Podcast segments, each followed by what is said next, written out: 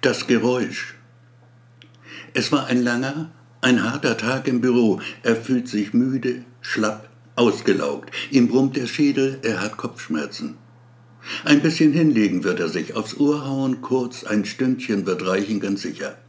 Und er macht sich lang in dem kleinen Zimmer, das sein Schlafzimmer ist, und schaut zur Decke hinauf, wo zu sehen es freilich nichts Aufregendes gibt. Und so fallen ihm schon rasch die Augen zu. Als er sie öffnet wieder, empfängt ihn schwarze Finsternis. Ihm ist heiß, er schwitzt, seine Kehle ist trocken, ausgedörrt.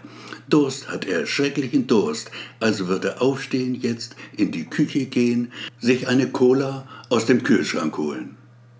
Im Geiste spürt er bereits das köstliche Nass, wie es prickelnd hinabrinnt den trockenen Schlund. Da auf einmal hört er es.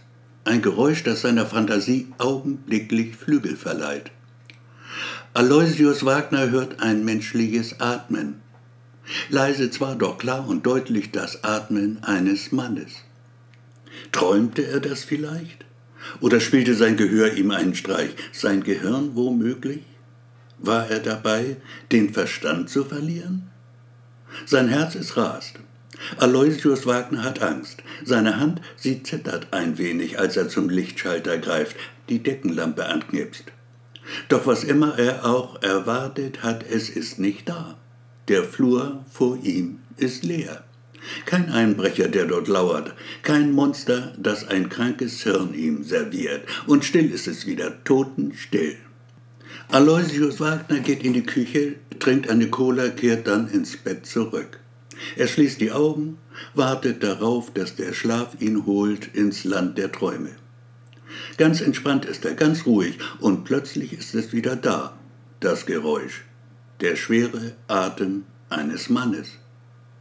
Um ziemlich genau drei Uhr früh entschließt sich Aloysius Wagner der Sache endgültig auf den Grund zu gehen. Tatsächlich klärt sich der Spuk dann sehr schnell auf. Es ist ein Heizkörper, der das Geräusch verursacht, die Heizung im Badezimmer. 20 gusseiserne Rippen, sie hatten es fertiggebracht, ihn in Angst und Schrecken zu versetzen.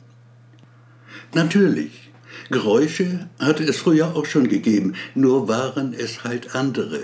Hier mal ein Knacken, da ein Zischen oder Gurgeln. In alten Häusern kommt sowas vor, und dieses hier, das Haus, es ist für wahr ein altes Haus. Gut hundert Jahre hat es auf dem Buckel. Den Rest der Nacht verbringt Aloysius Wagner im Zustand tiefen, erholsamen Schlafes. Ein Traum hat er noch, einen seltsamen kleinen Traum.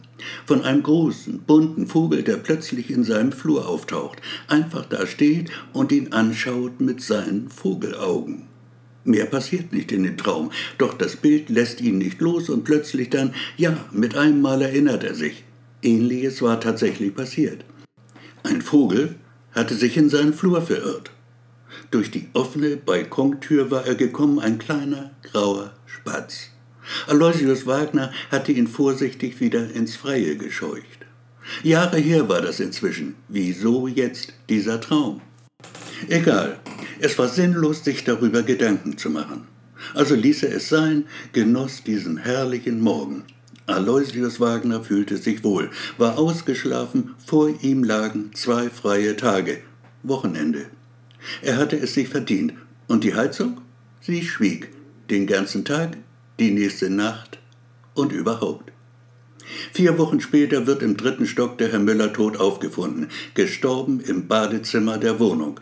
Als man ihn findet, hockt er leblos am Boden, Mund und Augen weit aufgerissen, den Kopf an der Heizung. Todesursache? Ein Asthmaanfall. Der alte Herr, gerade erst 75 geworden, war qualvoll erstickt. Aloysius Wagner nur eine Etage höher, er hatte seinem Sterben praktisch beigewohnt. Nur gemerkt hat er es nicht.